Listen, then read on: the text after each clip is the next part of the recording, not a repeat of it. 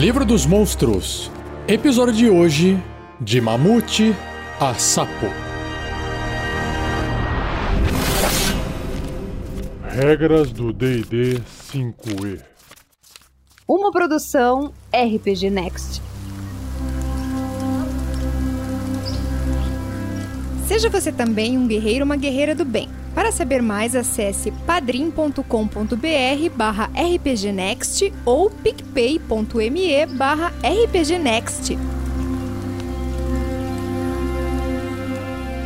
Um mamute é uma criatura elefântica com pelagem grossa e longas presas, mais atarracados e mais ferozes do que os elefantes normais. Os mamutes vivem em uma grande variedade de climas, desde o subártico até o subtropical. E dentro de sua fichinha de monstro, ele é uma besta enorme, ou seja, é maior do que um elefante, ocupa o espaço de um gigante, 3 por 3 quadradinhos, e não tem alinhamento. Classe armadura 13, uma armadura natural, 126 pontos de vida, bastante, e deslocamento 12 metros, também é rapidinho. Nos atributos físicos e mentais, força 24, bem forte, destreza 9, abaixo da média se comparado com o ser humano, constituição 21, aí por ser uma besta, né, inteligência 3, sabedoria 11, representando talvez seu instinto, e carisma 6. Ele é nível de desafio 6, concedendo 2.300 pontos de experiência. Interessante. Então já é um bom desafio, né? Principalmente para personagens de níveis baixos. Ele tem um traço que se chama investida esmagadora. Se o mamute se mover pelo menos 6 metros em linha reta em direção a uma criatura,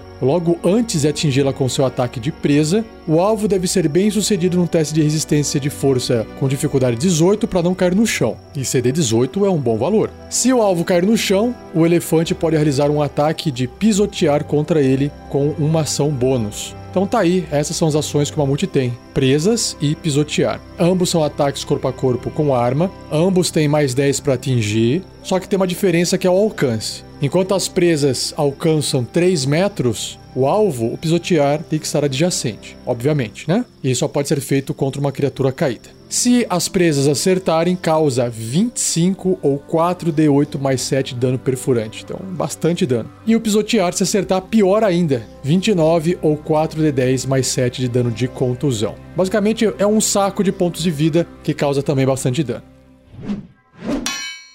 Mastim. Os mastins são cães de caça impressionantes valorizados por humanoides por sua lealdade e sentidos apurados. Os mastins podem ser treinados como cães de guarda, cães de caça e cães de guerra. Os Heflins e outros humanoides pequenos usam-nos como montarias. E aí, no seu bloco de estatísticas, ele é uma besta média, o que é um cachorro grande, né? Ocupando o espaço de um ser humano, imagina. Também não tem nenhuma tendência. Classe armadura 12, por causa da sua destreza. Pontos de vida 5, pouquinho, né? Deslocamento 12 metros, rapidinho. Então, nos atributos, não tem muito o que ser dito, porque a força é 13, destreza 14, a destreza é o maior valor, aí constituição 12, inteligência 3, porque é uma besta, sabedoria 12 e carisma 7. E ele tem um pequeno bônus de percepção, que é mais 3, para simular esse lance do cachorro, né? Ter o olfato aguçado, o ouvido aguçado. E ele tem um nível de desafio 1 oitavo, que dá 25 pontos de experiência. E falando nesse sentidos aguçados do cachorro, é exatamente o traço que ele tem aqui, ó, audição e olfato aguçados. O mastim tem vantagem em testes de sabedoria percepção relacionados à audição e ao olfato, não à visão. E aí ele tem uma ação apenas que é a mordida, que é um ataque corpo a corpo com arma, mais 3 para poder atingir um alvo adjacente, se acertar causa 4 ou 1d6 mais 1 de dano perfurante. E se o alvo for uma criatura, ela ainda tem que ser bem sucedida num teste de resistência de força com dificuldade 11 para não cair no chão.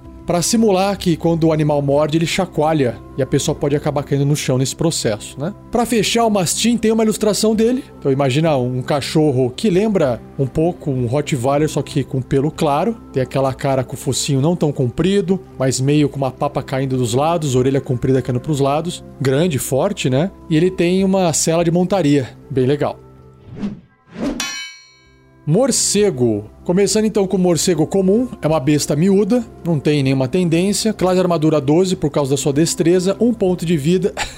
se tiver no chão, se desloca um metro e meio, né, um quadradinho ali no tabuleiro, bem devagarinho, mas voando 9 metros. Legal. E, obviamente, os únicos atributos acima de 10 que ele é uma criatura bem pequenininha, é a destreza, que é 15, e a sabedoria, pela questão do instinto, que é 12. O resto tudo é abaixo de 10. Seu nível de desafio é zero, mas ele concede 10 pontos de XP. Ele tem percepção às cegas e 18 metros, que tem a ver com a sua ecolocalização, e que inclusive é um dos traços que ele tem: ecolocalização. Enquanto não puder ouvir, o morcego perderá percepção às cegas. Então ele está usando o áudio, né? E a visão aguçada, o morcego tem vantagem em testes de sabedoria e percepção relacionados à audição. Muito bom. E aí a ação que ele tem é a mordida. Um ataque corpo a corpo com arma, não tem nenhum bônus, é mais zero para atingir, então rola o D20 ali o que sair saiu. Uma criatura adjacente se acertar causa 1 um de dano perfurante, não rola o dado.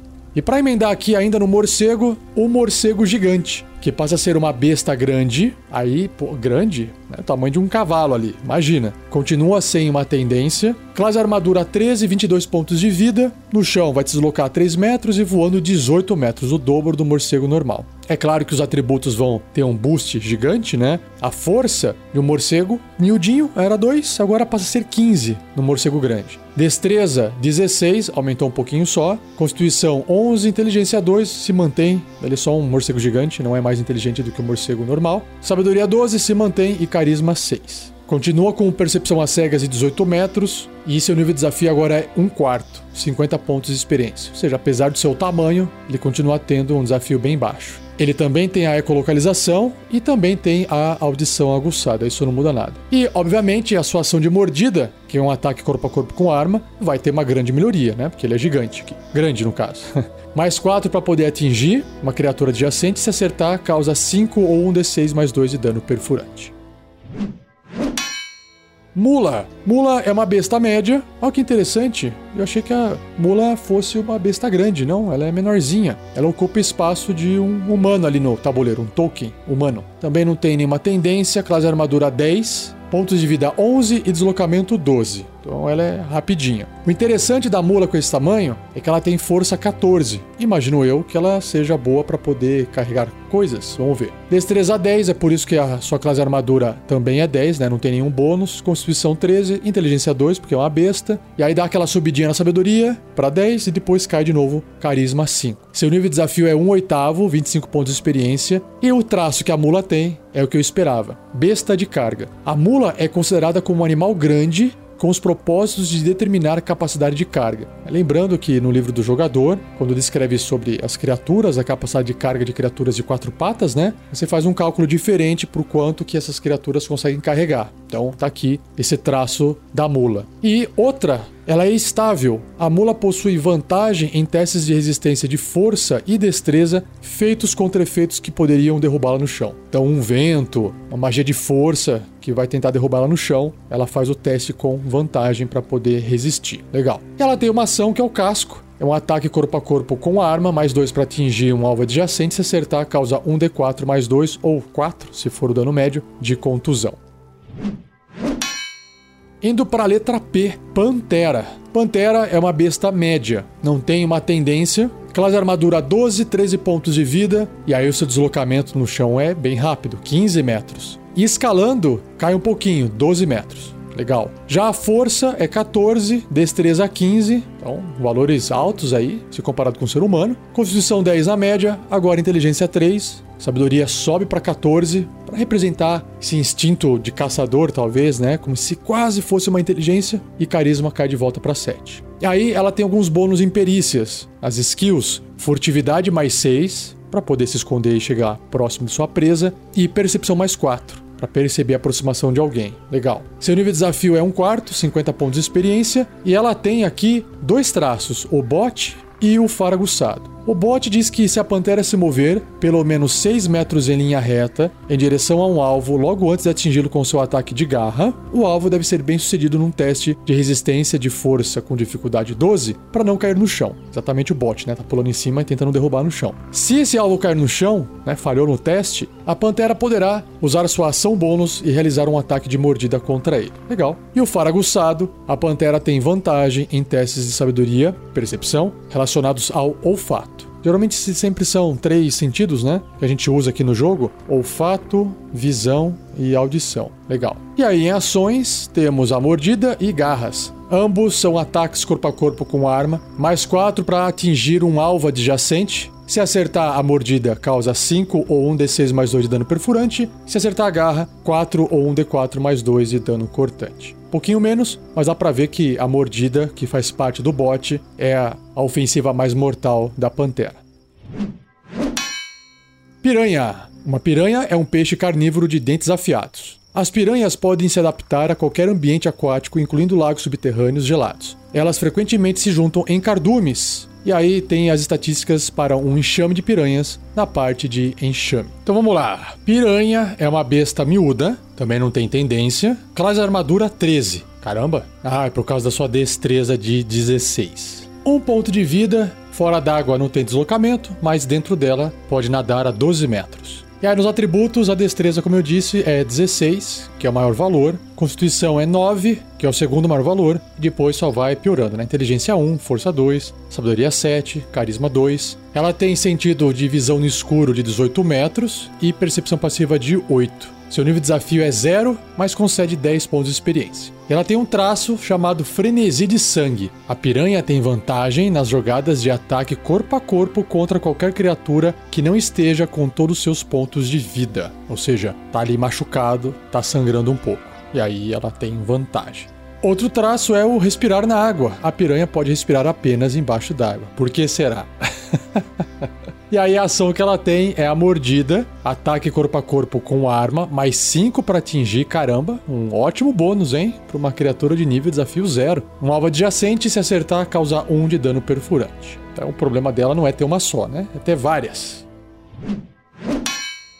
Polvo. Polvo é uma besta pequena, também imparcial. Classe armadura 12, por causa da sua destreza mais alta. Pontos de vida 3. Deslocamento 1,5m, fora da água, né, na terra. Mas dentro da água, nadando 9 metros. E a destreza é o atributo mais alto do povo, 15. Tem constituição 11, inteligência 3. É aquela coisa, ainda é uma besta, mas ao invés de ter uma inteligência 2, como a maioria delas, ele tem 3, né? um pouquinho mais inteligente. Em perícias tem furtividade mais 4 e percepção mais 2. E sentidos, visão no escuro de 9 metros. Seu nível de desafio é 0, 10 pontos de experiência. E aí ele tem três traços. Camuflagem submersa, o povo tem vantagem em testes de destreza furtividade feitos enquanto estiver submerso. Faz sentido. Prender a respiração, enquanto estiver fora da água, o povo pode prender a respiração por 30 minutos. E de fato, né, o povo consegue ficar fora d'água por um bom tempo. E o último traço é o respirar na água. Né? Ele só pode respirar embaixo d'água, assim como a piranha. E aí, em ações, o povo normal tem tentáculos e a nuvem de tinta. Tentáculos é um ataque corpo a corpo com arma, mais 4 para poder atingir um alvo adjacente. Se acertar, causa 1 de dano de contusão. E o alvo fica agarrado, com uma dificuldade de 10 para escapar. Até o agarrão acabar, o povo não pode usar os seus tentáculos em outro alvo. É, aqui eu acho um pouco estranho, porque é um povo pequeno, é considerado um povo grande, né? Na vida real. Mas se ele for um bichinho pequeno e leve, ele fica preso à criatura, a criatura sai andando e leva ele junto com ela. Porque o agarrar no jogo é que o alvo não poderia se mover, né? Mas aí dá para relevar e dá para conversar com o mestre na aventura, dependendo da situação. Mas a ideia é de que ele esteja de fato segurando a criatura. Por isso que o CD é 10, né? A dificuldade é baixa. E a outra ação, a nuvem de tinta, que recarrega após um descanso curto ou longo. Então, só pode usar uma vez. Uma nuvem de tinta de um metro meio de raio se espalha em volta do polvo se ele estiver submerso. A área fica com escuridão densa por um minuto. No entanto, uma corrente forte pode dispersar a tinta. Após liberar a tinta, o polvo pode usar a sua ação de disparada com uma ação bônus. Tentando reproduzir a vida real, né? Bacana.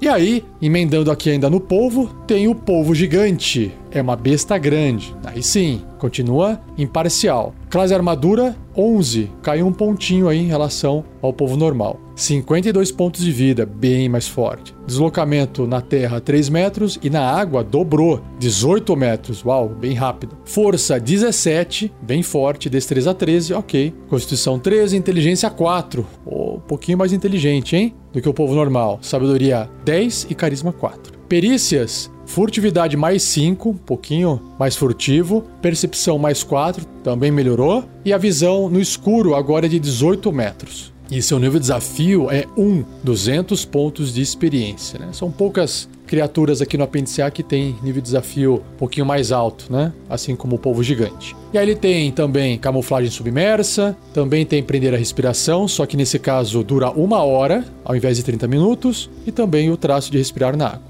Em ações, ele tem tentáculos, igual o povo normal, e também a nuvem de tinta. Só que tem alguns valores diferentes. Vamos ver aqui, ó. O ataque continua sendo corpo a corpo com a arma, mais 5 para atingir, melhorou um pouquinho. Só que o alcance agora é 4 metros e meio, três vezes maior do que o povo normal. Se acertar, causa 10 ou 2d6 mais 3 de dano de contusão e o alvo fica agarrado com uma dificuldade de 16 para escapar. E claro que até esse agarrão escapar, o alvo fica impedido e o povo não pode usar seus tentáculos em outro alvo. Ah, corrigindo aqui então no povo normal. Apenas um povo gigante, o agarrão deixa a criatura impedida. No povo normal, não. Então faz sentido o que eu falei.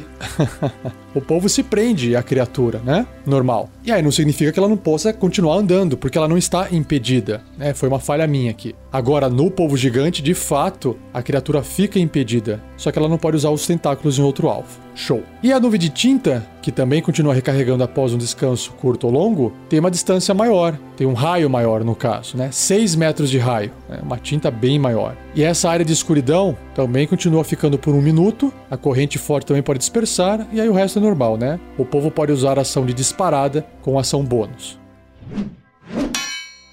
Pônei, uma besta média, sem tendência ou alinhamento. Classe armadura 10, pontos de vida 11, deslocamento 12.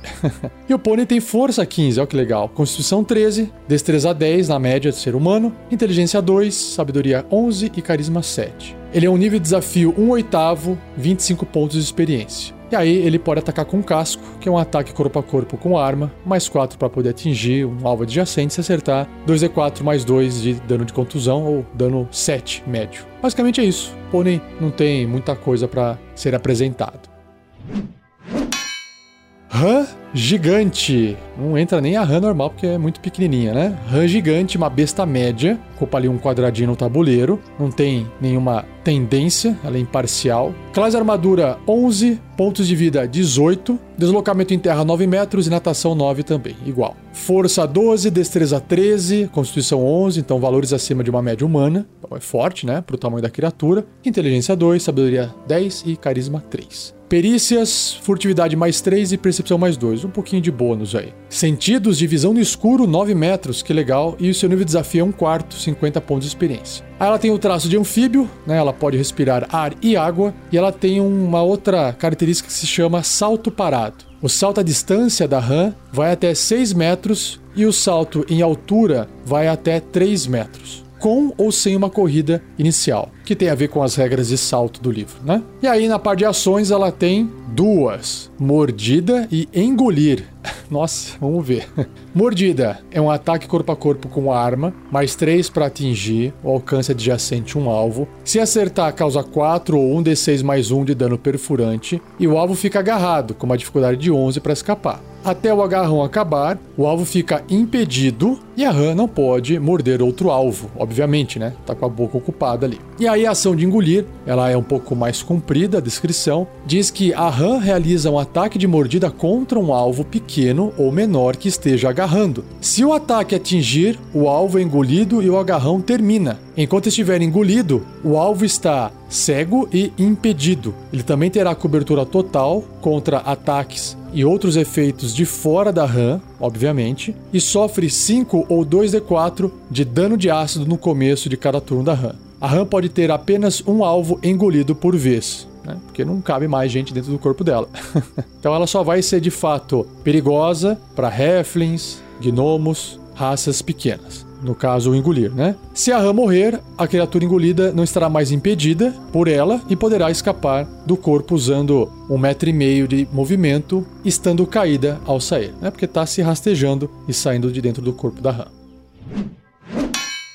Rato. Rato é uma besta miúda, imparcial. Classe armadura 10, que é o padrão, que é a base, né? Pontos de vida 1, deslocamento 9 metros. E aí, em atributos físicos e mentais, apenas a destreza é 11, que é um pontinho acima da média, e sabedoria é 10, né? O resto é bem baixo. Então, constituição é 9, força e inteligência são 2, bem baixo, e carisma 4. O rato tem visão no escuro de 9 metros, seu nível de desafio é 0, 10 pontos de experiência. Ele tem um traço que é o faro aguçado, tem vantagem em testes de sabedoria e percepção usando o seu olfato, e ele morde que é um ataque corpo a corpo com arma, mais zero para atingir, né? Rola o D20, é isso aí. O alcance um alvo adjacente se acertar um de dano perfurante. Então não tem segredo o rato. Mas o rato gigante aí passa a ser uma besta pequena, o que é bem grande para um rato, né? Continua sendo imparcial, classe armadura 12, pontos de vida 7, então já multiplicou por 7 vezes aí, e deslocamento 9 metros, mais rapidinho. A força continua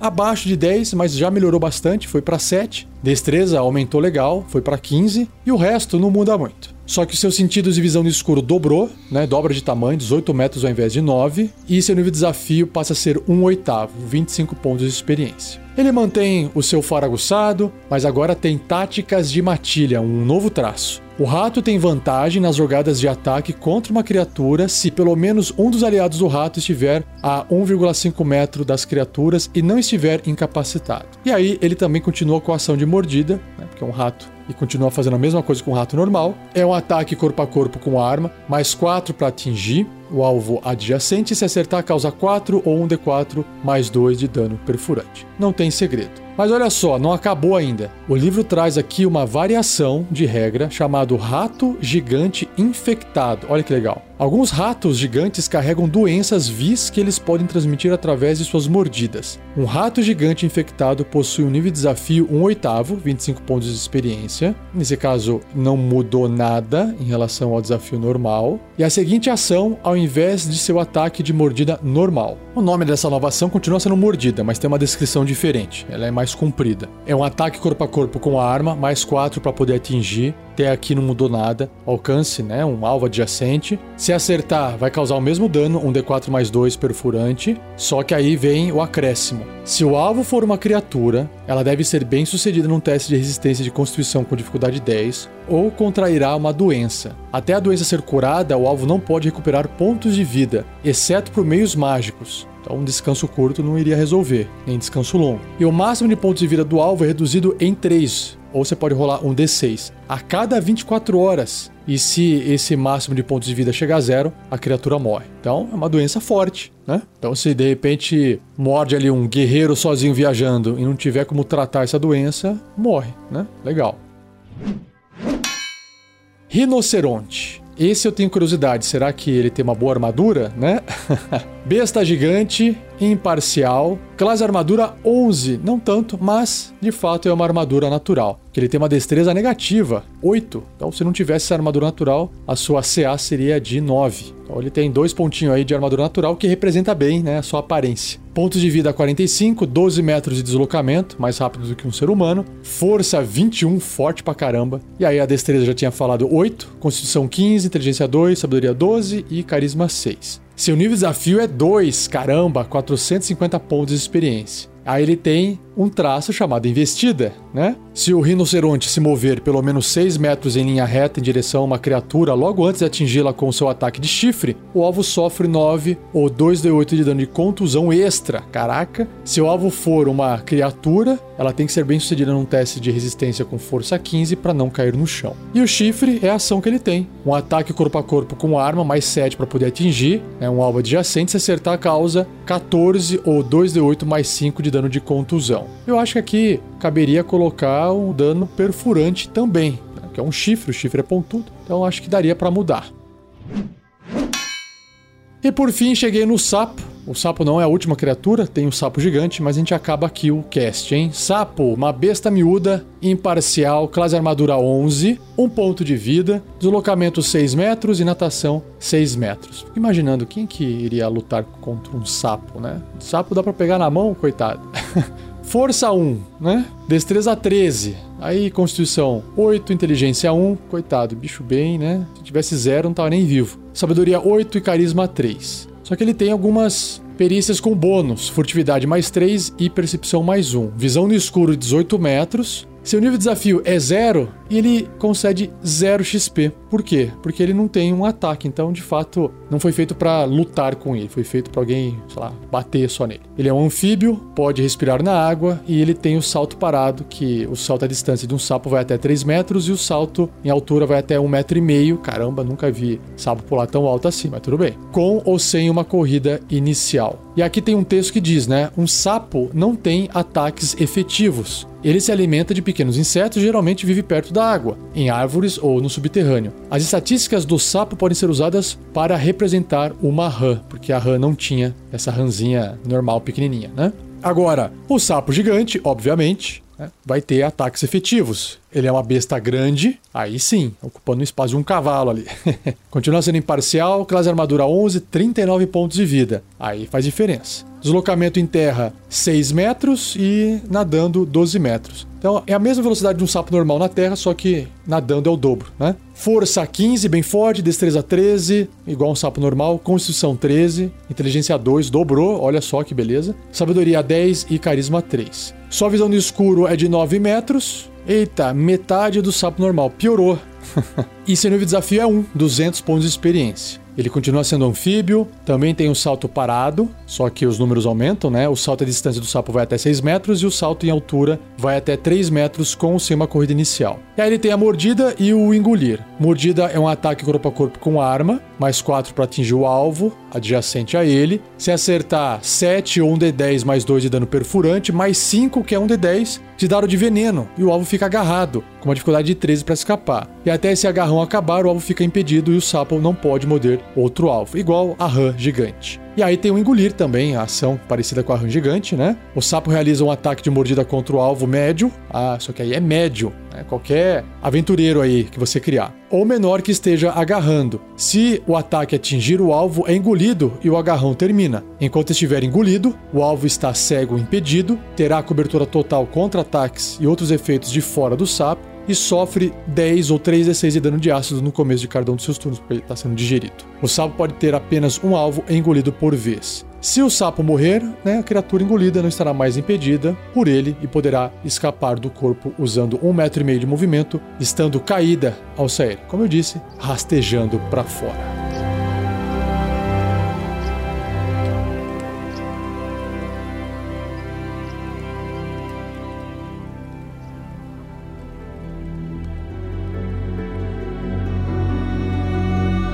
E assim eu encerro mais um episódio do Regras do D&D 5e. Espero que você tenha curtido. Não se esqueça de compartilhar. Se estiver ouvindo no local que dê para dar joinha, deixe o seu joinha. Agradeça ao Gleico Vieira Pereira pela edição fantástica de mais um episódio. E um aviso aqui para todos vocês. Novidade. Eu criei um servidor no Discord com foco em D&D, em Dungeons and Dragons qualquer edição. O servidor se chama DIDBR, o link está no post do episódio, e a ideia é de que no futuro esse servidor seja o maior servidor brasileiro sobre qualquer edição passada, presente e até futura, né? Uma sexta edição. Se você estiver ouvindo aí no futuro, será que você já está jogando a sexta edição? Lá tem todo tipo de canal para compartilhar coisas conversar, pode fazer jabá, pode discutir, pode procurar por mestres e até jogadores. Sua presença vai ser muito bem-vinda, então se você quiser participar, acesse o link do Discord que está no post desse episódio. E não perca o próximo episódio, onde eu vou continuar com a leitura desses monstros do apêndice A, começando com a serpente e indo até o ou a Warg, W-O-R-G, Warg. Beleza? Então é isso, um abraço e até o próximo episódio.